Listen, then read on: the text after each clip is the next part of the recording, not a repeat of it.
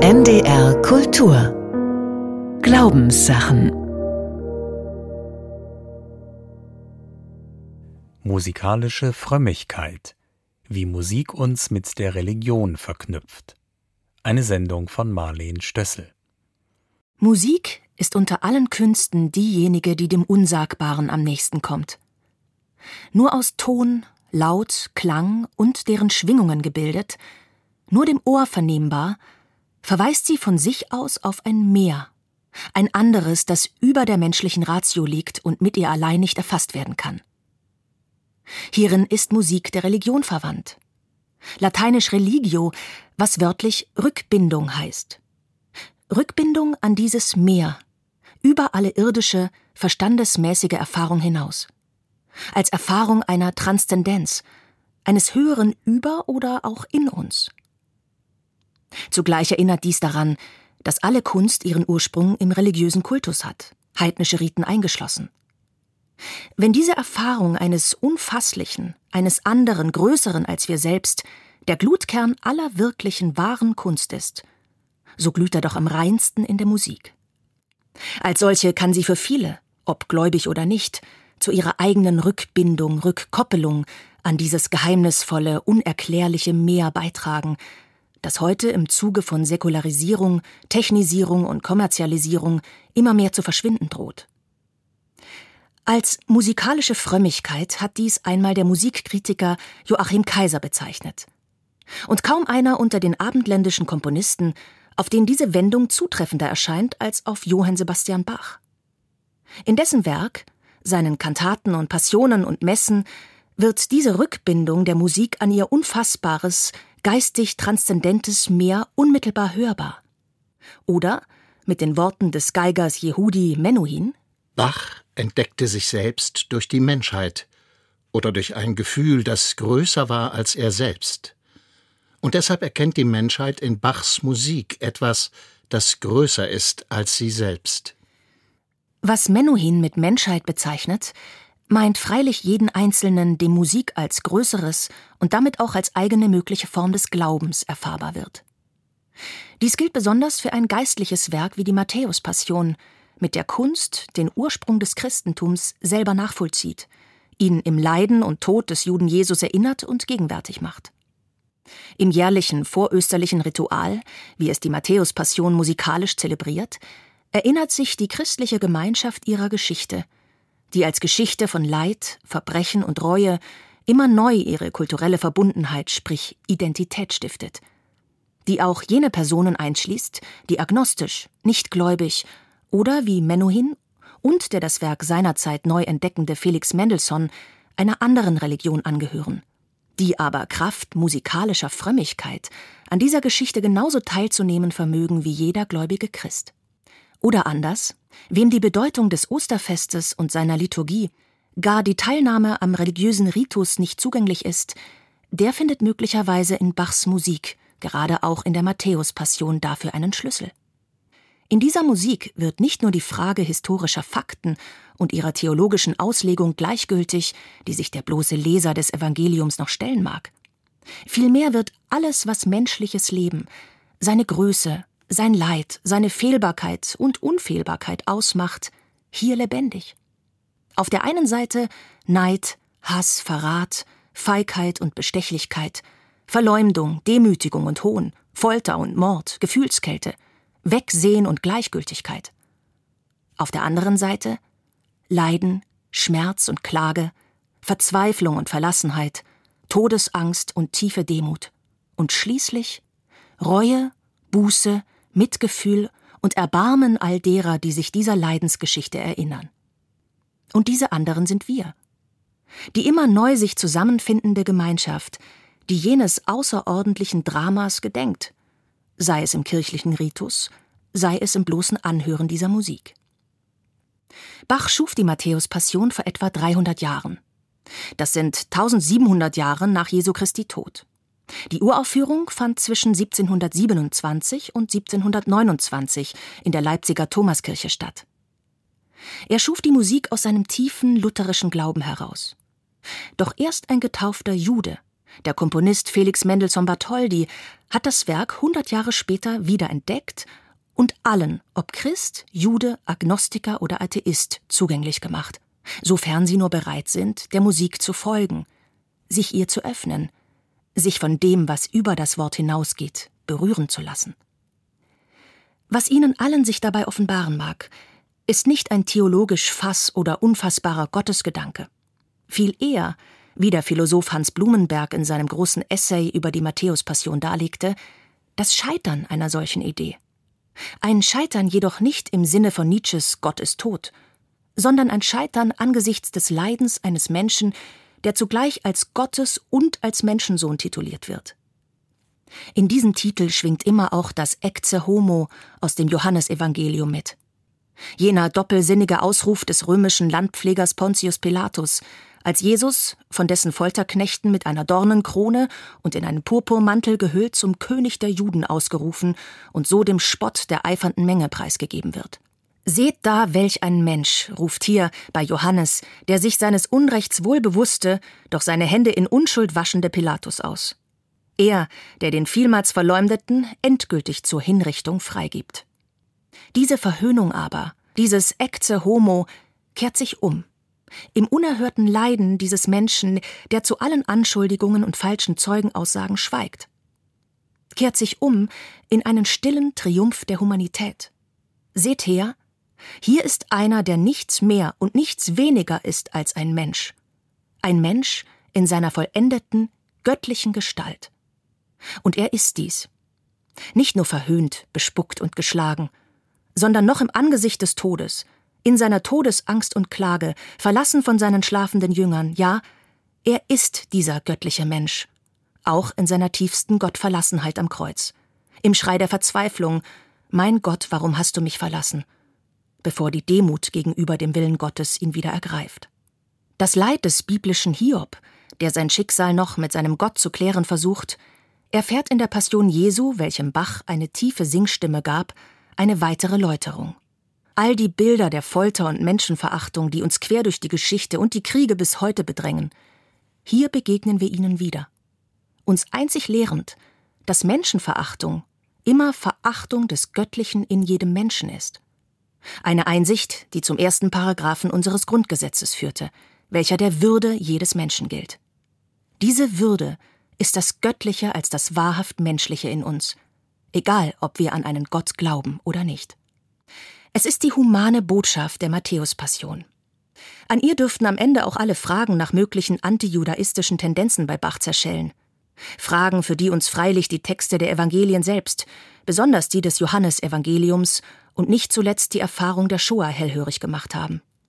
Fragen, deren fataler, folgenreicher, über die Jahrhunderte wirksamer Kern die Beschuldigung der Juden als Gottesmörder ist. Ein eigenes, komplexes Thema, zu dem hier nur so viel gesagt sei.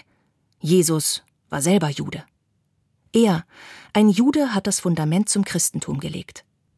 Zudem gibt es nicht den, noch die Juden, heute so wenig wie damals, wo es viele unterschiedliche jüdische Gruppierungen gab, was die zu verschiedenen Zeiten entstandenen Evangelien, besonders die Johannespassion, auch widerspiegeln.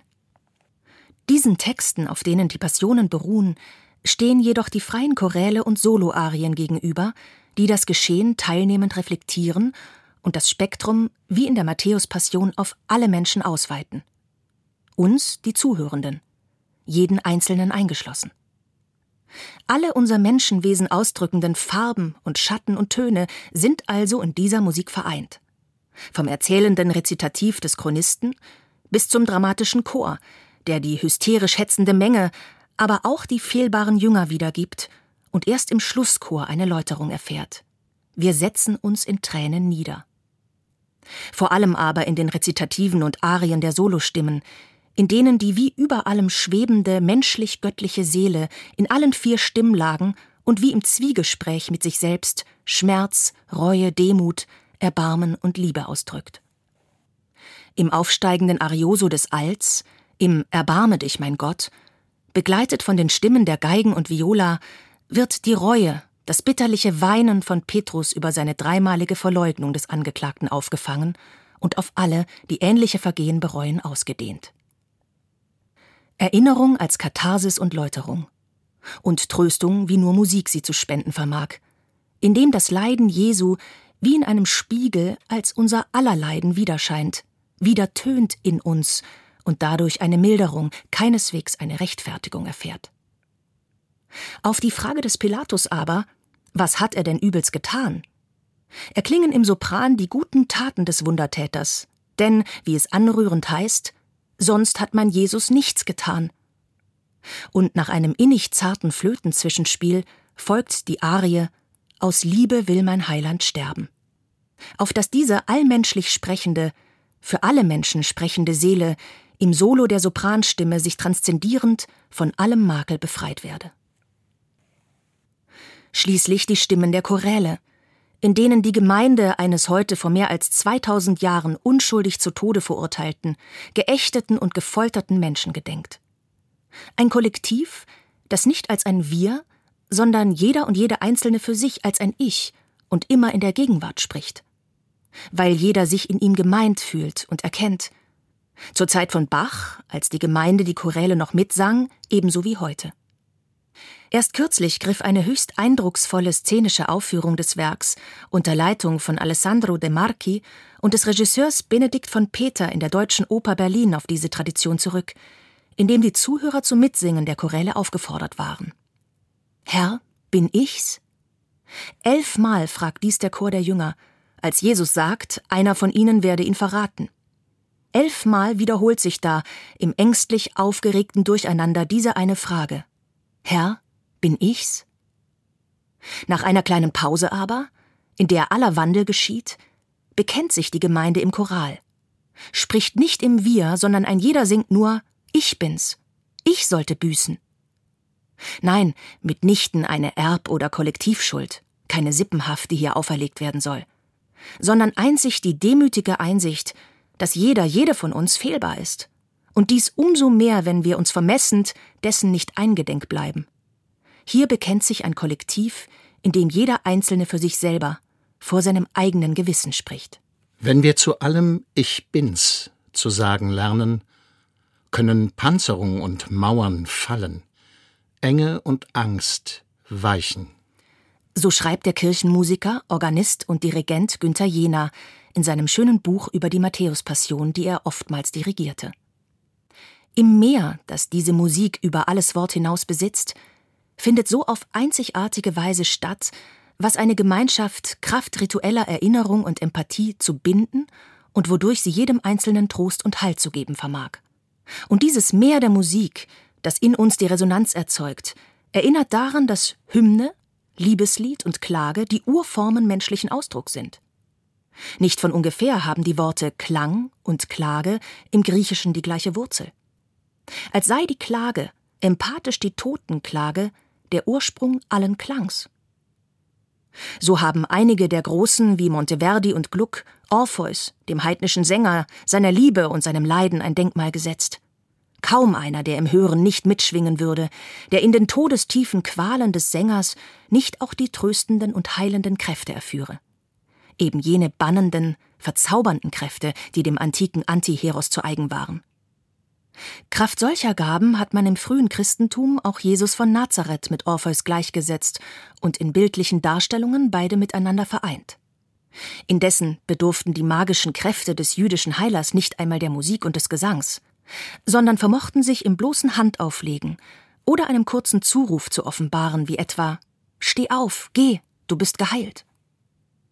Mehr noch aber hat man schon zu Lebzeiten Bachs auch einen Vergleich Bachs mit dem mythischen Sänger nicht gescheut.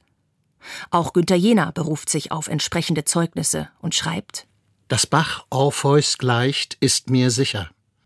Keine Musik vereint so große, auseinanderstrebende Gegensätze wie die Bachs, die Göttliches und Menschliches, lichte Verheißung und dunkle Qual, kurzum alle Polaritäten eins werden lässt die die unterschiedlichsten Taktarten, die entferntesten Tonarten, die verschiedensten Formprägungen zusammenzwingt. Die strenge Logik fest geprägte Form, melodische Klangsinnlichkeit, schweifende Harmonik, überströmende Emotion in sich vereint, wie die Sphinx, männliches und weibliches, menschliches und tierisches, geistiges, seelisches und körperliches. Orpheus vermochte mit seiner Musik beide Bedrohungen des Lebens zu besiegen, die steinerne Erstarrung zum Leben zu erlösen und das ungezügelt wilde Tier, das im Menschen schlummert, zu zähmen. So Widersprüchliches gelingt auch Bachs Musik. Zugleich wird mit Orpheus Gestalt auch die Nähe zwischen Musik und Dichtung erfahrbar. Vielmehr wird offenbar, wie Dichtung selber in ihrem Ursprung Lied und Gesang ist. Von den Psalmen über das hohe Lied der Liebe bis zu Dantes Gesängen und all jenen, die wie Bachs Kantaten oder Haydns Schöpfung biblische literarische Texte und ihr Liedwerden in sich vereinen. Klang und Klage, die in Trauer, Trost, Liebe und Lobpreis verwandelte Klage. Auch die Psalmen messen sie in ihrem ganzen Reichtum aus. Ja, schreiten mit ihnen gewissermaßen das ganze menschliche Universum aus. Nicht anders als Mozarts Requiem, als Gustav Mahlers Lied von der Erde und viele andere große Werke aus Dichtung und Musik vom hohen Lied, das die gesamte europäische Dichtung inspiriert hat, zu schweigen. Der berühmte Klagegesang von Psalm 137, den die im babylonischen Exil gefangenen Hebräer anstimmen, hebt an mit den Worten An den Wassern zu Babel saßen wir und weinten, wenn wir an Zion gedachten. Unsere Harfen hängten wir an die Weiden dort im Lande, denn die uns gefangen hielten, hießen uns dort singen und in unserem Heulen fröhlich sein. Solcher bitteren Klage steht der hochpoetische Lobgesang auf den Schöpfer gegenüber, den der Psalm 104 entfaltet, in dem es eingangs heißt Licht ist dein Kleid, das du anhast. Du breitest den Himmel aus wie einen Teppich. Du baust deine Gemächer über den Wassern. Du fährst auf den Wolken wie auf einem Wagen und kommst daher auf den Fittichen des Windes. Aus dieser gemeinsamen Quelle von Dichtung und Musik speisen sich noch jene Nachtgesänge Hölderlins aus dem Jahre 1804, die als pure Dichtung zugleich tönende Kunst für den mit den Ohren lauschenden Leser sind. Die in ihrem strömenden Melos Rhythmik, Puls und Farben des Gedichteten mitteilen. In einer der Fassungen der Ode Der blinde Sänger lautet die erste Strophe, die dem morgendlichen Aufgang des Lichtes gilt. Wo bist du, Jugendliches, das immer mich zur Stunde weckt des Morgens, wo bist du, Licht? Das Herz ist wach, doch band und hält in heiligem Zauber die Nacht mich immer. Wer länger diesen Oden aus der beginnenden Nachtzeit dieses großen Dichters lauscht, sei es ihrem Vortrag oder sie lesend mit dem inneren Ohr, wird sie wie Musik erleben, weshalb die meisten Vertonungen eher wie eine überflüssige Zutat wirken. Diese Verse Hölderlins sind unmittelbar erfahrbar als Musik. Wenige Jahre später, 1827, als der mittlerweile umnachtete Hölderlin in seinem Tübinger Turm weilte, schuf Ludwig van Beethoven seine letzten Streichquartette. Auch er aus dem tiefsten Leiden, aus Einsamkeit und Verzweiflung heraus, aus dem De Profundis seiner völligen Taubheit, aus der ihm die wundervollsten Klänge entquollen. Gipfelnd im Dankgesang eines Genesenen an die Gottheit in Opus 132.